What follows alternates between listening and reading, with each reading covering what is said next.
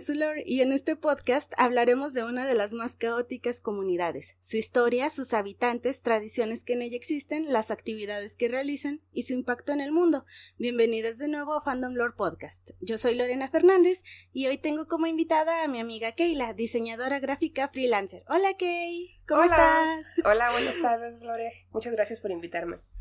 Ay, gracias por aceptar venir, aunque yo vine. ok. El día de hoy vamos a hablar sobre las fan traducciones, fansubs y scanlations. Las fan traducciones son la fan actividad que consiste en hacer traducciones no oficiales de diferentes fuentes mediáticas o de fan trabajos a otros lenguajes. Las comunidades de fans han traducido de todo, desde videojuegos, libros, historias cortas, películas, cómics, programas de televisión, manga, anime, doujinshis y fanfiction. Así pueden compartir su gusto con otros fans que no hablen el idioma original. ¿Tú en qué momento de tu vida llegaste a toparte con fansubs o eso? Bueno, pues yo empecé haciendo traducciones del inglés al español. Este, primero que nada porque empecé haciendo traducciones de subtítulos de series coreanas. Ajá. Porque pues e, estaba yo en un, en un foro donde mm, como que reclutaban traductores y cosas así. Mi nivel de inglés en ese entonces ni siquiera era tan bueno, pero me ayudaba mucho de Google, de Google Translate. Y este, y, pues ellos te, te daban una guía a seguir, por ejemplo, de cuántos caracteres tenían que estar por segundo, este, cómo traducir ciertas expresiones que en, que realmente no tienen una traducción, con onomatopeyas o otras palabras. Ajá. Este, y pues básicamente ahí aprendí todo lo, lo que sé de, subtitular. Este, incluso ya por mi cuenta después me ponía a subtitular videos musicales con los efectos así tipo opening de, de anime. Ajá. Este, que se fuera como iluminando cada sílaba y así, ¿no? Ah, qué bonito. Sí, de hecho, pues yo todavía no llevo mucho edición en la carrera, edición de video, entonces como que ahí aprendí un poco. Ah, y me ayudó mucho a mejorar mi, mi inglés. Oh, excelente. Muy bien, eh, continuamos. Las fantraducciones tienen un enfoque muy diferente a las traducciones profesionales. Citando el artículo de 2010 Harry Potter y los piratas alemanes, uno de los datos más interesantes sobre fansubs es que los traductores saben que están tratando con una audiencia un tanto especial, que están interesadas en el mundo del anime y por extensión en la cultura japonesa. Aquí hago un paréntesis, también puede ser cultura coreana o China, continuó, esta es una de las razones por la que los traductores tratan de no alejarse del texto original y preservar algunas de las idiosincrasias del original, en el texto traducido. Aunque se necesitan más estudios en el área, parece fácil asumir que consumidores de fansubs están generalmente más expuestos a las idiosincrasias culturales extranjeras que otros espectadores. Otra característica definitiva del fansub es el hecho de que ciertos referentes culturales, así como nombres de lugares, tradiciones y otras celebraciones, son explicadas usando notas de traducción y glosarios.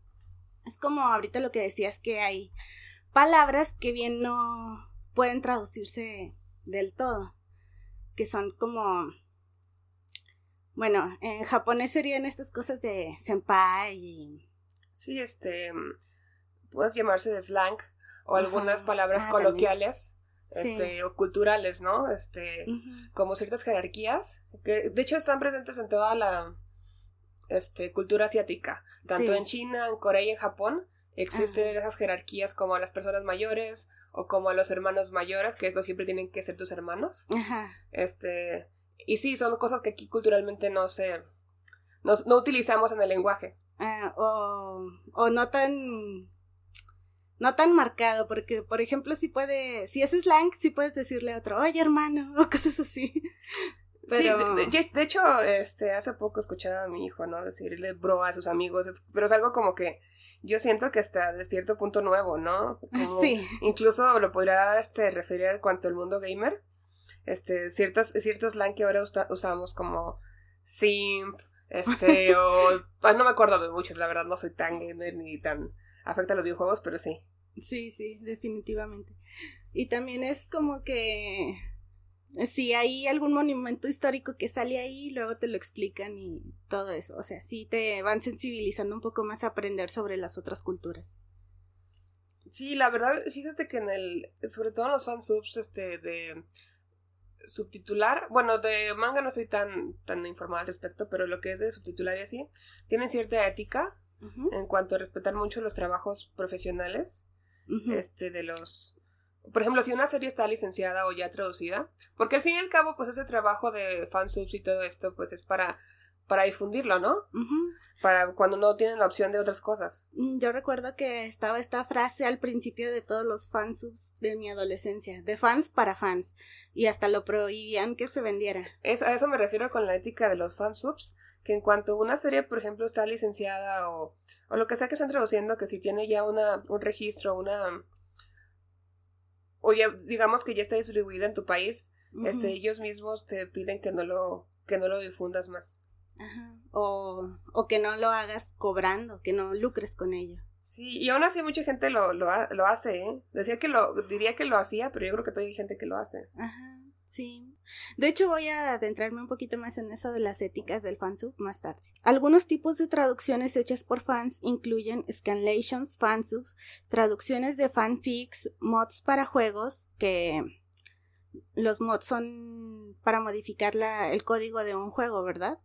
Y muchos de estos, por ejemplo, yo jugué un juego llamado Dramatical Murder, donde el mod era para poder leerlo en jugarlo en español o en inglés, porque pues el original no estaba ni aquí en la mente de la gente para traducirlo oficialmente. Eh, traducciones de texto canon como novelas o textos canon secundarios como libros de arte, guías de personajes o traducciones de obras de radio o dramas. Usualmente se bromea sobre fantraducciones de animación japonesa y manga en la comunidad animanga, porque algunas fantraducciones se rehusan a traducir palabras que profesionales normalmente traducirían para explicar las palabras en detalle. El mayor eh, meme sobre esto es el All According to Keikaku, que viene de un fansub de Death Note. No sé si lo has visto. Es eh, Kira hablando y dice al according to Keikaku. Y nota de traductor, Keikaku significa plan. no, nunca había escuchado sobre eso, la verdad. Y yo creo que la verdad no solo se limita a, fan traducciones, porque ahora que salió un manga de Saint Seiya, eh, de Panini Manga, el de Saint Show, recuerdo que me estuve quejando porque tenían dos palabras conglomerado, que es un conglomerado de empresas, ¿verdad? Y lo no lo tradujeron, lo dejaron con la palabra en japonés. Y yo dije, esa palabra sí se puede traducir al español. Y también, ah, ya, ya, no me acuerdo cómo era el nombre, pero un recipiente de un dios en Saint Seiya. Y lo dejaron también en japonés cuando sí se puede traducir. O sea, no es solo un error que cometen los fansubs, también lo hacen los profesionales. Sí, sí, pues yo creo que también tiene que ver con que a lo mejor no, no, toda, no toda la gente, o sea, podemos decir que sea llega a un nivel nativo del idioma, entonces a lo mejor pues simplemente son como errores que se dan, pero yo creo que en, el caso de los fansubs muchas veces pueden ser incluso a propósito porque les gusta más cómo suena.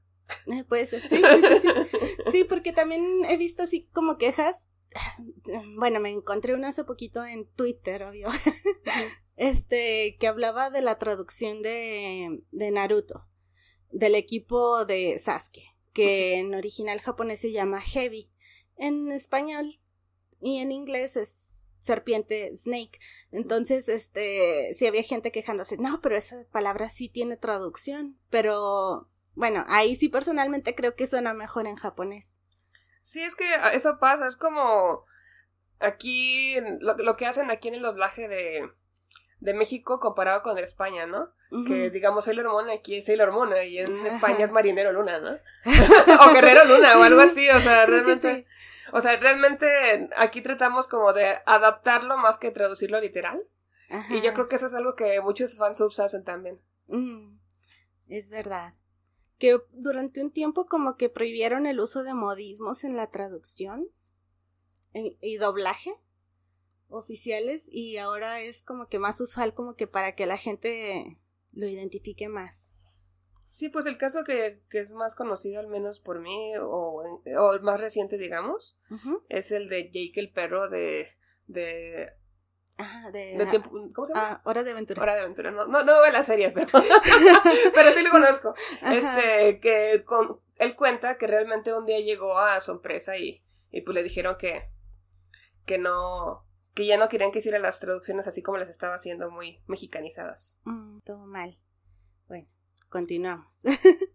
un fansub es un video que ha sido subtitulado para distribución por fans. El proceso que toma crear un fansub es conocido como fansubbing y es hecho por fansubers, al menos en inglés así se les llama. Con todo esto, personas que no entienden el idioma original pueden ver y entender algún producto. La mayoría de los fansubs son para series o películas que no han sido oficialmente lanzados con subtítulos. Actualmente, con la distribución online, fansubs de series populares están usualmente disponibles entre 24 o 48 horas después de la transmisión original. Y podría ser que hasta menos con... Ahora sí que con subtítulos oficiales como Crunchyroll. Puede que ya estén disponibles a las horas. Sí, de hecho, pues lo que es este Crunchyroll lo que hace es que hace como las licencias para, para que ellos ya les manden como que la traducción o ellos ya tienen los descendentes para casi casi el mismo día este hacerlo. Yo me acuerdo cuando fue la el estreno de Sailor Moon, no fue Crunchyroll, era otra plataforma, no me acuerdo cuál era. Ah, ah Nico Nico, ¿no? Nico, sí. Pero fue mundial, eso fue bien interesante porque fue como que ya, en todos los idiomas, tomen. Tomen. sí, eso fue una muy buena idea de Toei Animation y no sé por qué no lo han hecho con otras series que tienen. Sí, la verdad sí. Aparte, pues de, alguna manera ellos evitarían la distribución ilegal. Sí, o sea, si les importara un poquito más. Fansubing es un proceso difícil, requiere traducción, sincronización de libreto y la tecnología de video para codificar los subtítulos dentro del, del video. Dada la cantidad de trabajo involucrado, el trabajo de hacer fansubs es raramente tomado por individuos en solitario. La mayoría de fansubers trabajan en grupos fansub. Eh, bueno, tú en los videos de música trabajabas sola. Ah, sí, pero eso literal era como fan. O sea, para mí. O sea, realmente yo los hacía y los subía.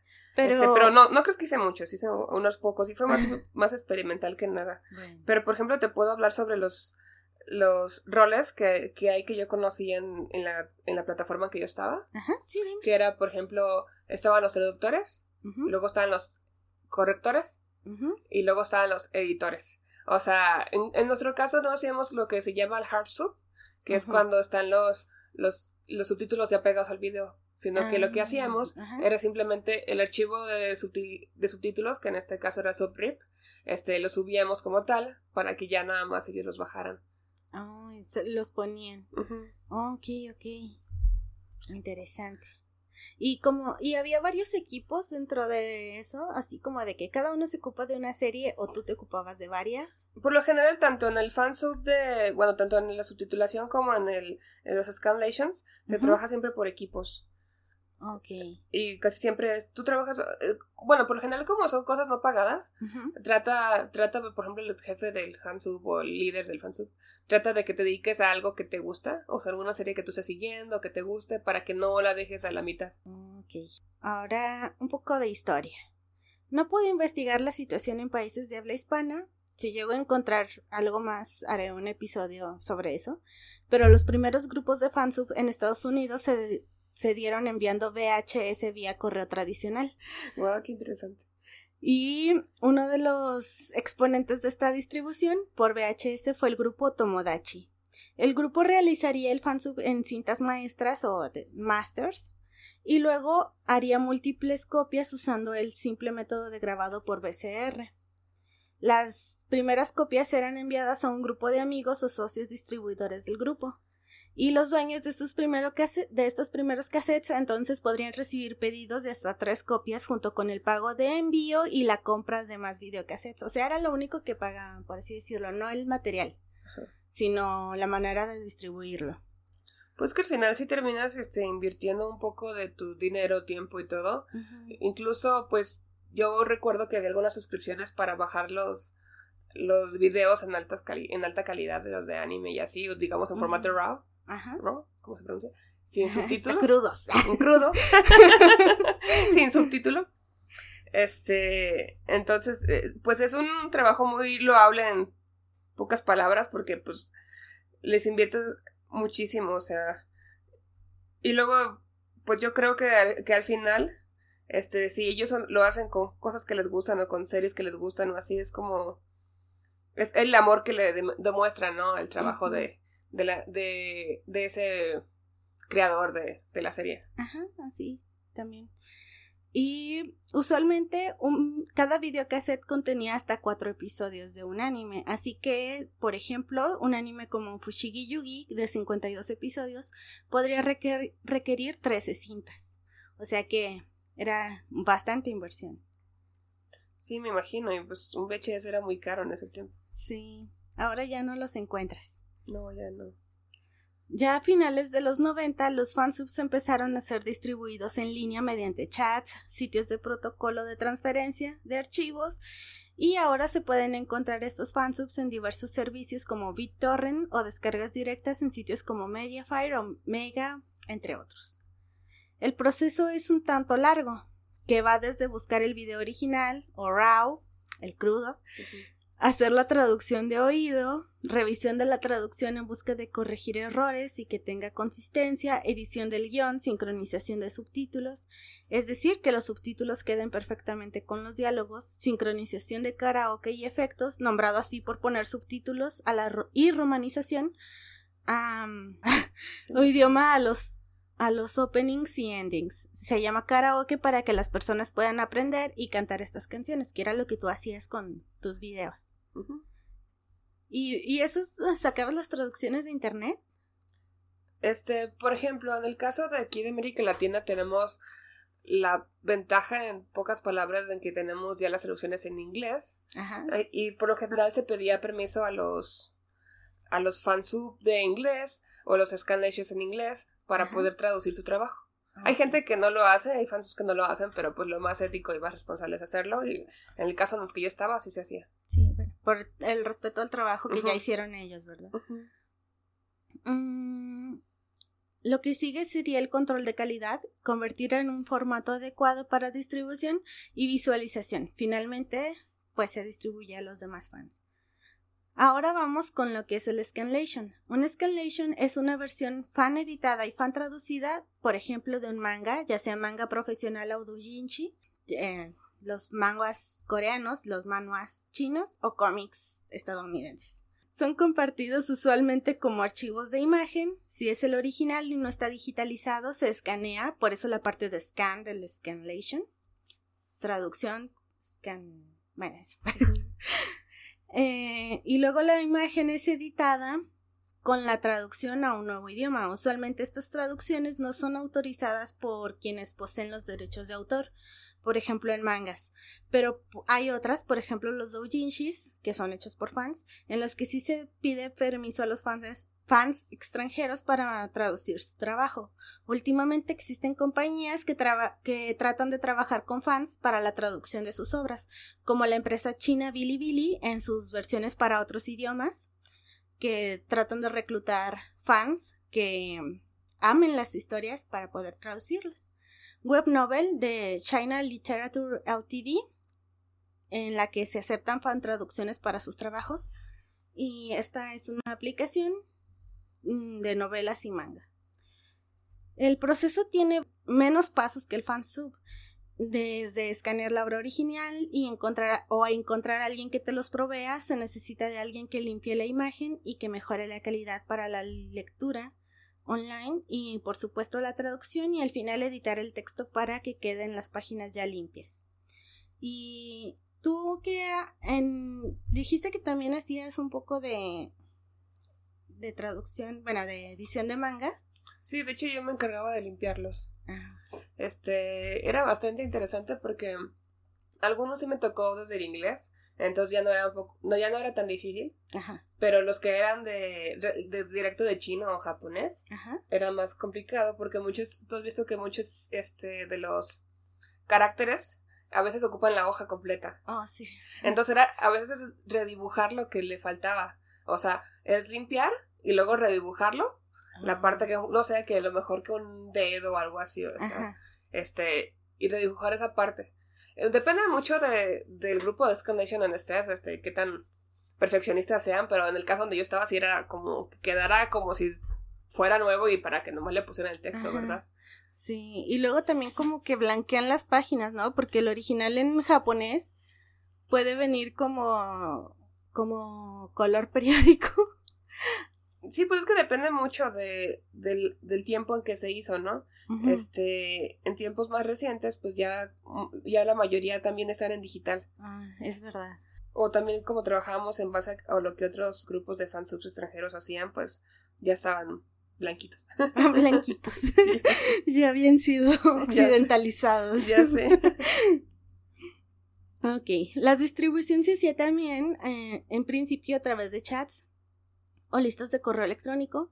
Muchos grupos tenían sus archivos bajo muchas llaves para evitar la distribución a larga escala y además evitaba que otras personas roben su trabajo. Esto se hacía a través de foros y comunidades de LiveJournal, entre otros. El uso de páginas de descarga directa también fue muy útil, páginas de lectura online, online como Submanga que te permitía leer el manga y al mismo tiempo podías descargarlo desde ahí. Ahora sí, existen ciertas leyes de facto que mantienen quienes realizan fan traducciones, que son no traducir historias que ya han sido licenciadas, sí traducir historias que a pesar de estar licenciadas siguen sin ser traducidas, historias que fueron abandonadas, en las que solo está traducida una parte de la historia, series cuya traducción tenga mucha censura o tenga una localización tan extrema que perdió el mensaje de la original, historias cuya versión oficial pueda tomar varios años en alcanzar a su versión original. Em, por ejemplo, eso de que la localización es tan extrema que se pierde el significado. Es como cuando en Estados Unidos pues cambian muchas cosas de... Antes se hacía mucho, aquí también, que les cambiaban los nombres a los personajes para que a la gente no se les hiciera tan raro. Creo que en Estados Unidos las, las chicas de Estados Sailor Neptune y Uranus eran primas, ¿no? Sí. sí, algo así.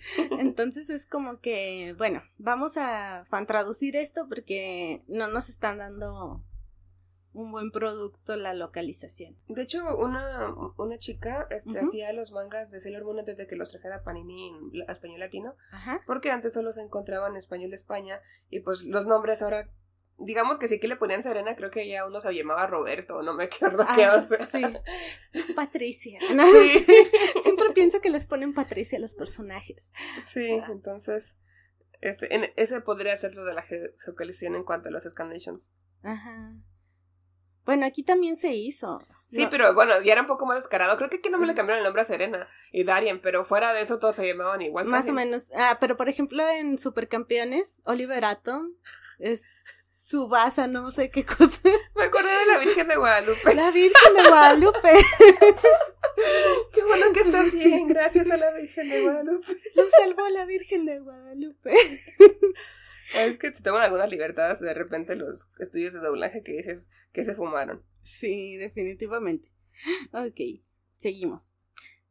Las fantraducciones son increíblemente útiles cuando se quiere dar a conocer una historia fuera de su país de origen.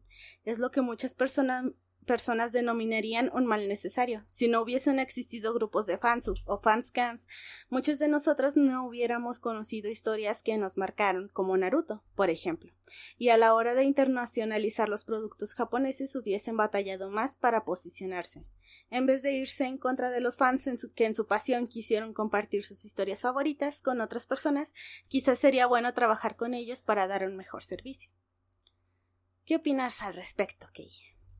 Pues yo creo que incluso más que es mal necesario, digamos un ganar-ganar para todos, porque si tú ya conoces la serie, es más, incluso la mercancía, este, se vuelve más atractiva para ti y pues con eso los estudios de animación y todo eso posteriormente ganan, ¿no? Incluso los, si para los mangakas, si la serie de animación se distribuyó ilegalmente y su y su manga a lo mejor se está distribuyendo legalmente. Ajá, mucha eh, gente sí la quiere mucha gente lo, lo conseguiría. Incluso es como un calar a ver si la serie funcionaría. O sea, si ya ves que ya la gente le está gustando, pues es bueno, entonces a este mercado sí le va a gustar. Ajá, sí.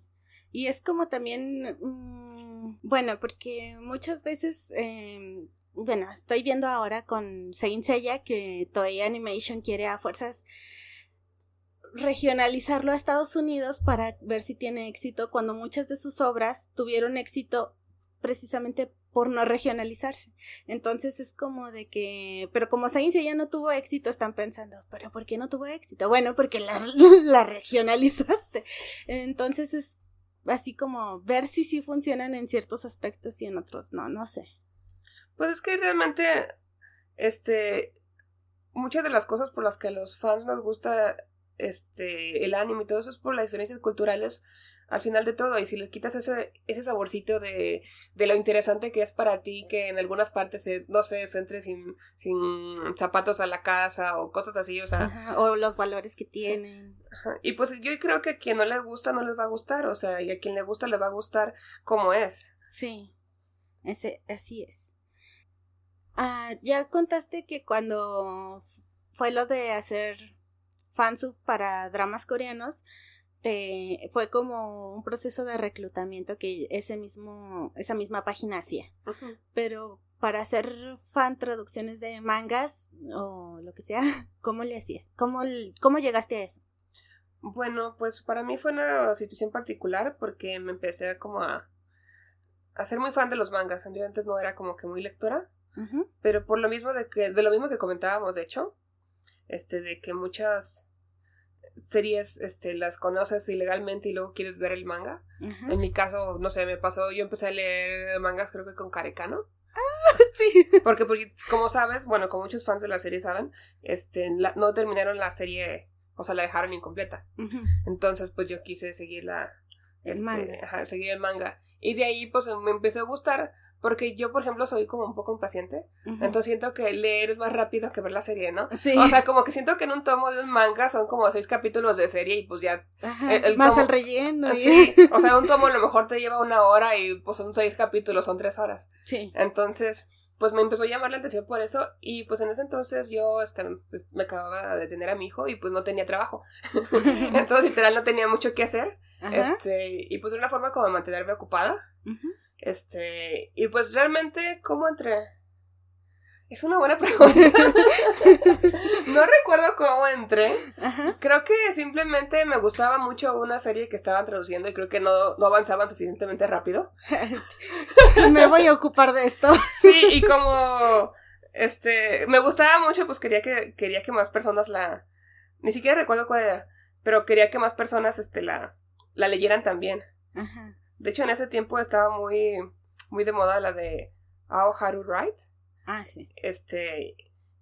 Y creo que era una de la misma mangaka, no sé si era la misma, pero estaba yo muy mentida en eso. Y dije, bueno, pues si no terminan, pues yo les ayudo. ya que ustedes no lo van a hacer.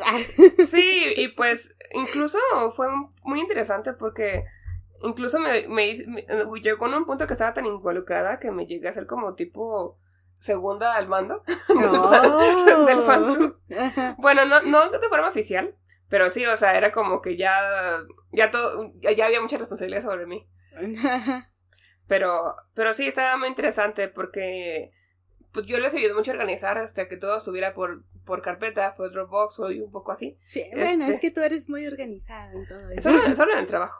Pero, pero sí, entonces, este, ahí lo que te preguntas más bien es como, oye, pues tenemos estos puestos, ¿no? En este caso de, era cleaner, creo que se llama cleaner, o sea, los que limpian los mangas, el traductor, eh, la corrección y la edición. Entonces, este, yo de repente hacía, pues más que nada yo limpiaba, porque realmente la limpieza es lo que lleva más tiempo. O sea, si es mucho de redibujar y cosas así, entonces pues yo, me ponía con lo que llevara más tiempo. Este, también podía traducir, pero como era, más gente la que podía traducir que, que la que podía, podía limpiar los mangas, o que lo podía hacer rápido, pues fue lo que me dediqué. Ok. Em, ¿Recuerdas qué programas usabas para ambas cosas? Para, para lo, que es este, pues para la, lo de limpieza de mangas, pues es Photoshop. Este, para el otro, ay, se me olvidó el nombre, pero era con algo subtitles, no me acuerdo cómo se llamaba. Ah, ok, bueno. Si luego te acuerdas, nos dices. Eh, es que ya te estoy hablando como del 2007, imagínate. Hay gente que lo ni nacía. Diego todavía no nacía. No, no sé. No, pues no, pues nació en 2012. Eh, ok. Este, ¿cuánto tiempo duraste en, en estos fansubs, fanscalations? En los fanscalations yo creo que fueron como unos tres meses. Pero así bien, bien, como bien puesta, digamos, en, el, en mi rol. Entonces era todo el día trabajaba. Me acuerdo que tenía a mi hijo en los brazos y con la otra mano editaba. Diego es un niño que nació con el mouse en mano. Sí, pues se notaba. ¿Y de en el fansu? Pues fue bastante intermitente. Porque de repente me buscaban como que se les acababa el personal. Ajá. Y como yo en ese entonces pues era estudiante, pues lo hacía cuando podía, ¿no? Entonces, por ejemplo, yo, yo era de que más bien como de repuesto. Como que si ah, faltaba alguien, lo hacía. Estabas en la banca. Pues yo me ponía ahí porque no me gustaba agarrar tantos proyectos. Ajá. Porque, pues sí, era mucho, era mucho trabajo. Yo creo que subtitularme un capítulo me llevaba. Depende de la duración, ¿verdad? Pero, por ejemplo, lo que son los dramas coreanos sí son de una hora cada uno. Entonces yo creo que mínimo unas dos, tres horas. Sí, sí te creo. Este. Ahora, así como más generales sobre fandom. ¿Tú viste algún fandom en tu niñez o adolescencia? Este. Pues creo que así, es que nunca he sido así como que súper, súper fan de algo. Ajá. Como, como para meterme a un fandom, pero pues yo siempre fui fan de Sailor Moon, ¿no? Ajá. Este. Mm, pero, por ejemplo, yo, yo no viví en una época tan afortunada como ahorita todos los fanáticos que tienen como mercancía y todo eso a su alcance. O que lo puedes comprar por internet. Ni los, ni los álbums Panini. no, pues no, en ese entonces no existían. O sea, creo que existía Mundo Beat, pero pues yo nunca, nunca estuve tan involucrada en, en el mundo otaku. Ajá. De hecho, yo me acuerdo que una amiga fue la que me dijo que yo era otaku y yo no sabía qué era eso. y, o sea, sí me gustaban las series, ¿verdad? Sí. Pero pues nunca, nunca me puse a pensar que, que era otaku o así, ¿no? Ajá. Este... Pero, pero sí, o sea, creo que Sailor Moon era lo que más veía y lo que más me encantaba. De ahí, pues, vi casi todas las de Clamp. Ajá. Este me gustaba mucho. Pues, casi, es que yo viví en la generación que, que veíamos Canal 5 y veíamos Dragon Ball, o sea. Entonces lo que salía en la tele le veíamos, ¿no? Ajá. Este, me acuerdo mucho también de. ¿Cómo se llamaba? Una que era ladrona, ¿cómo se llama? Santail. ¡Ay, sí! De hecho, de hecho, nunca vi el final y hace poco la, vi que la pusieron en Prime Video y yo, ¡ay, por fin voy a ver el final! ¿Cuál era el final? No, yo me quedé en una parte donde. Mejor no lo decimos porque qué tal si les spoileamos. yo me quedé en una parte donde después de una pelea con el detective, esta tipa, pues, como que ganaba y el detective se quedaba en la lluvia y al día siguiente se lo encontraba muy mal herido en el en el parque y luego dije, wow, ya está llegando el clímax y todo eso. Bueno, yo pensaba que ya iba a llegar al final y de repente el día siguiente volvieron a repetir la historia. Es que eso pasaba mucho en este en Canal 5 o en Canal, bueno, Azteca 7 o en esos canales, que de repente veías en el capítulo 40 y de repente se volvía alguno, o sea, sí. Eran problemas precisamente de la distribución, o sea, no, no tenían toda la historia, no estaba toda traducida. Y eso era raro, por ejemplo, con Saint Seiya, que ya la historia había acabado cuando la empezaron a publicar acá y aún así llegaba en capítulos muy pequeños. Hablando de Seiya, me acuerdo mucho de, su canción viejita, ¿sí, sí, sabes cuál es? Ay, sí, Los Guardianes del Universo. Sí. Los Guardianes del Universo. Sí,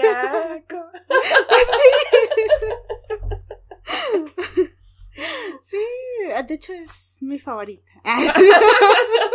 es mi ringtone para despertar. Sí, sí. Es mi canción de inspiración para todo momento de la ya vida. Sé, ya estoy.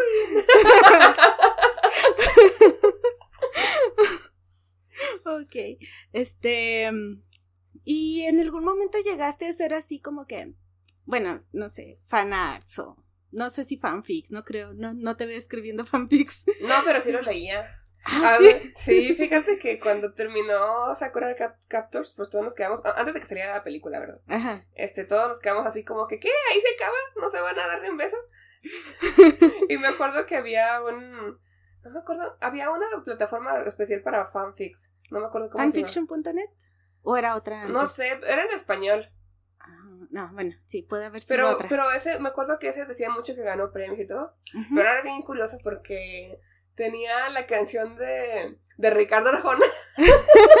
Como que cuando daba un capítulo y ponían un pedazo de la canción. Sí. sí sé de qué hablas. bueno, en mi época recuerdo que hacían mucho eso de, les decían songfix y yo así como de que ¿eh?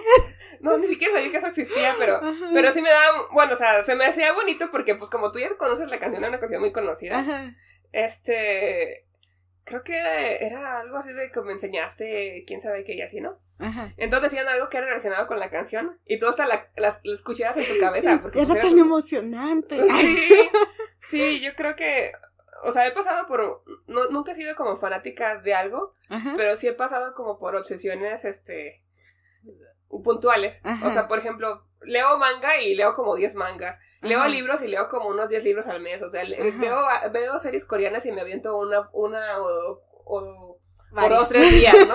sí. Entonces, este, siempre he sido muy como así, de que si me gusta algo, me gusta y mucho, y, pero ya, pues me aburrí ya. Ah, interesante. este, y fanarts, no, bueno, porque tú tienes, bueno, diseño gráfico no siempre significa que sepa uno dibujar, pero no, no sé. Bueno, yo aprendí a dibujar, o bueno, yo siempre dibujaba, pero nunca fue fanarts, pero siempre aprendí a dibujar como con Sailor Moon, porque siempre hacía como que tipo corazón en el, en el, ¿cómo se llama? En, en, el, fleco, ajá, en el fleco, y es que empieza como con un corazón. Sí. Y como que yo me acuerdo siempre que empezaba así como mi dibujito, o como los, o los, este, ojos, este tipo el, ochito que ponían antes, como un, era como un ocho así, los brillos del ojo, que eran dos circulitos y ya hacías como el otro círculo. Ah, así muy, muy simples, pues. Entonces digamos que yo ahí aprendí como por mi... o me dio el gusto o la, la el interés en aprender a dibujar. Nunca me consideré muy buena, pero es porque soy muy decidiosa para practicar. Yo creo este, que si me pusiera a practicar sería buena, pero como soy muy decidiosa no lo voy a hacer. Y... Pues ya, esas son todas mis preguntas. Y ahora, en su gustada sección fanartista de la semana, hablaremos de un fanartista del fandom de Star Trek, Dan Boltz. En una entrevista para el sitio Continuing the Mission en 2019, Dan habla de que su primera interacción con el arte fue cuando tenía aproximadamente 5 años. Desde entonces hasta que salió de la preparatoria, el arte fue un importante escape, y de pronto solo se detuvo, por 10 años. Cuando volvió a tomar el lápiz hizo un gran esfuerzo para trabajar en ello, pero también quería hacer que arte que fuera divertido. Necesitaba ese escape otra vez, por eso empezó a dibujar ciencia ficción y fantasía y sobre todo Star Trek. Comenta que ha sido un fan de Star Trek a lo largo de su vida, ama los temas de inclusión y exploración y, y todos trabajando por el bien de la humanidad. Trata de incluir esos temas en su trabajo, aunque sea sutilmente, en especial cuando hace fanart. Hablando de la conexión que tiene con su propio arte, responde cuando realizo una ilustración de una nave espacial, no estoy pensando en una carcasa vacía, pienso sobre todas las personas que viven en esa nave, en las historias que están viviendo, e incluso cuando estoy dibujando personas y no naves, es todo sobre la historia. Trato de hacer que incluso un retrato, que en un retrato haya algún tipo de historia siendo contada. Pueden encontrar su arte en Twitter, Facebook e Instagram como Dan Walls Art. Compartiré los links en las redes del programa después. Eso es todo por hoy. Gracias, Kay, por recibirme para poder realizar este episodio. Lo tenía preparado para ti desde hace rato porque pues desde que me hablaste de que trabajaste en fansubs, este, dije, es perfecto. no, gracias a ti por invitarme y ya sabes, cuando quieras es a tu casa. Gracias. Este, ¿te gustaría compartir tus redes o proyectos? Este, no, realmente. Ah, entonces no. No, soy, una persona este, que tenga algo publicado en su en sus redes. Este, pero pues los invito a todos a que sigan escuchando el podcast de Lore. Este, y pues espero que, que no sea la última vez que me inviten. No soy muy conocedora de los temas, pero de, todo puedo hablar. Gracias. ¿No quieres mandar saludos? Este, le mando un saludo a César, si está escuchando esto. Ok, gracias, César.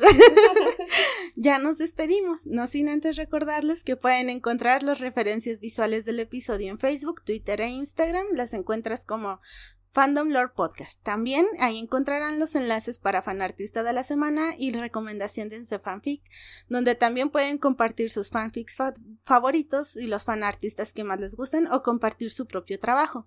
Si me escuchan en Spotify, no se olviden de dar follow y calificarlo con 5 estrellas, que sería lo ideal.